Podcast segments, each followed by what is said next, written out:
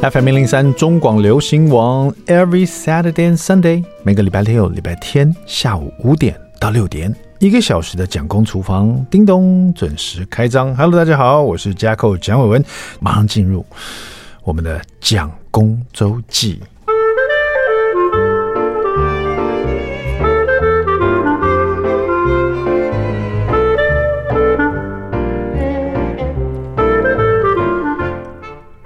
前几天，这个开车带我的六岁小朋友，就是呃我的弟弟啊，他那个六岁幼稚园大班去上课的时候，在车上阳光很美，然后我们就在车上放点音乐的听。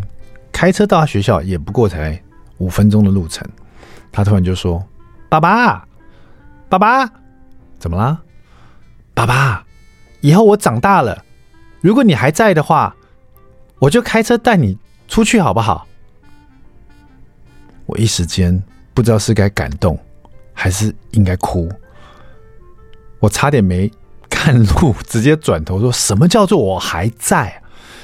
我是想这么大喊问他，但是我知道有时候小朋友讲话童言无忌，可能他有他的意思。我说：“弟弟呀，我压抑住自己心情。弟弟，你刚说你以后长大了，爸爸。”如果你还在的话，这句话是什么意思啊？你的意思是爸爸会去哪里吗？弟弟就说：“没有啊，我的意思是说，爸爸，如果我长大了，你还在，你你还在工作的话，我就可以开车带你去上班啦，就像你开车带我去上学一样啊。”我松了一口气，用后照镜看一下弟弟，他天真可爱的笑容。就像阳光一样照射在我脸上，啊、应该是我后脑勺。但是呢，不管怎么样，小朋友讲话就是那么可爱。这个故事告诉我，有时候人呢，到了某种年龄，就很害怕有些字眼，你知道？是不是自己老了不中用了呢？最近是常常发生这种事情。前几天我去上一个通告节目，啊，是要讲那个那种 glam camping 啊。就是那种豪华露营啊，就是说懒人露营呐。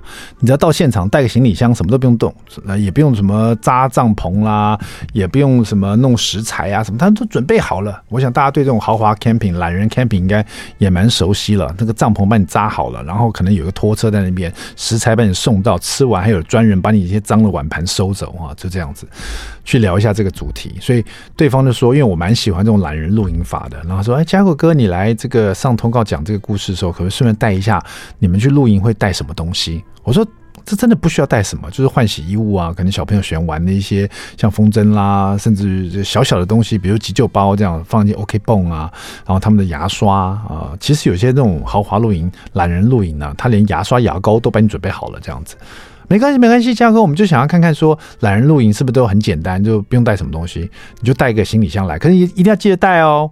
哦，好好，没问题，没问题。我就精心的设计一下哈，带了我的一些衣服啦，小朋友一些玩具啊，他睡觉一定要抱着一些熊娃娃，然后还带了一瓶红酒啊，因为我们去露营的时候一定会带点酒嘛，哈，大家小朋友睡了，我们大大人出来要喝买醉，对不对？全部弄好了，然后呃，这个蒋夫人也在那个楼梯间送我的，今天工作加油哦。好的，然后我就把鞋子穿好。我就走了，这样，然后就开车，因为那天呢是七点钟的通告，晚上，然后五点钟呢，我约在我经纪公司还开个会哈，然后我，你知道四点半开始开车，五点钟开始已经有点塞了，从桃园开到台北去有没有？就有点塞了，塞到五点零五分我到了，正想打电话上公司说，哎，我到了，把把那个停车场的门打开来的时候，哎，我电话才拿起来，电话就响了，你知道，我吓一跳，一看，哎，蒋夫人打来的，嗯，什么事啊？喂，蒋夫人说。你行李箱没有带哎，啊，什么意思？你行李箱你刚就放在楼梯间，你穿完鞋子就走了。我说真的还假的？现在时间已经五点多，现在杀回桃园大塞车呢。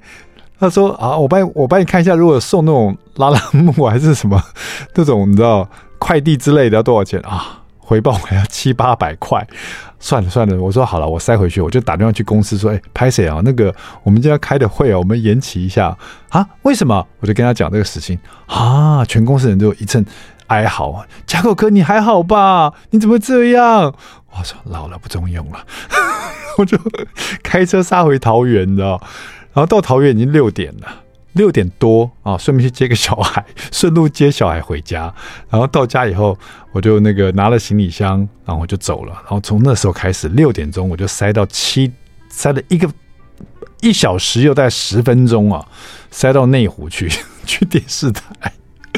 哦，这整个时间五点到七点十五分，这中间都在车上，两个多小时。都在车上来回往返桃园这样子，莫名其妙，你知道？我到了那个通告的地方，我想说，我真的老了不中用了，我在干什么？我。哎，这这事我现在认真想起来，其实常发生。那这种算是比较大的，就是说浪费很多时间。那也有那很小的，我想不知道大家会不会有这种经验。比如说你要去超市买个什么东西啊，家里没有保鲜膜了，要去买保鲜膜，你就是记得这个事情，然后就穿好衣服、穿好鞋子，然后就下去。然后到超市以后就啊，这个酱油好像也该买，番茄酱买一罐。哎，怎么有这种这么漂亮鸡蛋啊？这一盒哎，之前没有哎，买完了。然后这个咚咚咚咚啊，牛奶要买一罐呐、啊。好，养乐多，养乐多，好，他买买回家。老婆说：“哎，买好了，回来了，回来了，回来了。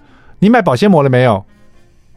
我没有买保鲜膜，我什么都买了，就是没有买保鲜膜。我去就是要去买保鲜膜的，结果没有买。老了不中用了，真的是太可怕了。” 这种事情其实蛮多的，我认真想想，上一次也是啊，我买了一杯咖啡，你知道吗？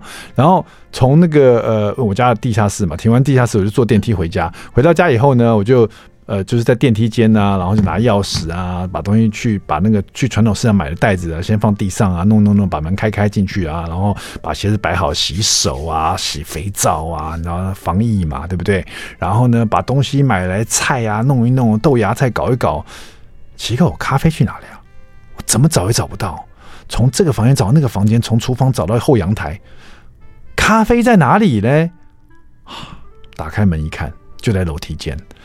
又来了。我发现楼梯间是我常常会遗忘东西的一个地方，所以我现在蒋夫人特别为了这个事情，在楼梯间装了一个监视眼，这样 去看一下我到底又遗忘了什么东西。真的不开玩笑哎，你会有这个问题啊？就是就是有时候是什么事做了然后就忘记。三姐在家里也是这样子啊。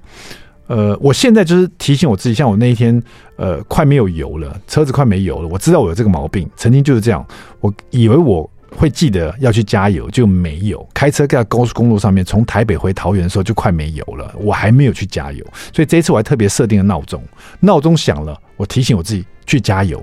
这个提醒自己去加油哦。